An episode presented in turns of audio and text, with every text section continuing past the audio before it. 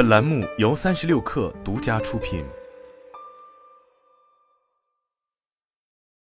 本文来自新浪科技。美国亿万富豪埃隆·马斯克收购社交媒体 Twitter 后，进行了大规模裁员。推特员工不服，将公司告上了法庭。而该公司也开始采取措施，希望法庭能够驳回员工的集体诉讼。当地时间周五，推特公司要求加州的一家联邦地方法庭，要么驳回员工集体诉讼，要么把诉讼转移到了特拉华州的另外一家法庭。根据马斯克收购推特公司的协议，有关的法律争议必须在特拉华州法庭审理。推特方面表示，针对裁员计划提交诉讼的推特员工，各自的情况各不相同。另外，原告并未针对集体诉讼提出代表更多推特员工的诉求和指控。本月初，推特员工在此案中提交的诉状进行了更新，其中的内容显示，有原告实际上已经被推特解雇出门，但是另外一些原告和推特结束雇佣合同的时间是明年的一月或二月。推特律师团表示，推特部分员工希望代表更广泛的员工队伍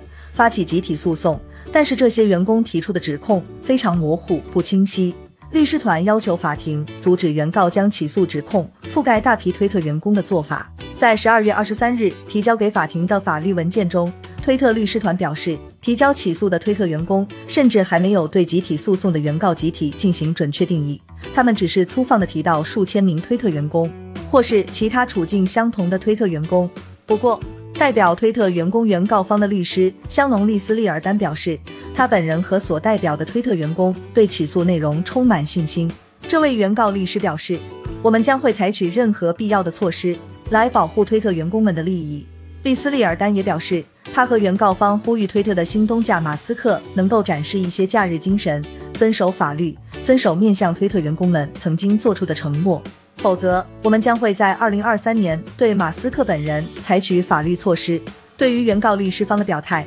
推特公司律师团尚未发表最新的评论。在此案中，大批推特员工表示，这一次的裁员行动发生十分突然，提供的离职补偿金很少。在马斯克收购推特的交易完成之前，推特上一届的管理层曾经向员工们做出承诺和保证，但是后来裁员和这些保证并不相符。推特员工们表示，按照预期，他们认为在收购交易完成之后。他们还可以按照原先居家办公的方式继续工作一年，但是新老板马斯克很快要求所有员工必须到办公室现场上班。这些员工表示，许多被解雇的员工只提供了相当于一个月工资的离职补偿金，而不是两个月或是更多。在马斯克成为老板之前，推特公司对于被解雇员工的补偿金往往是两个月或是更多月份的工资总额。推特律师团对法庭表示，提交诉讼的推特员工们各自情况有差异。因此应该单独处理。比如，真正已经离开推特的原告其实只有一个人，此人名叫伊曼努尔·科内特。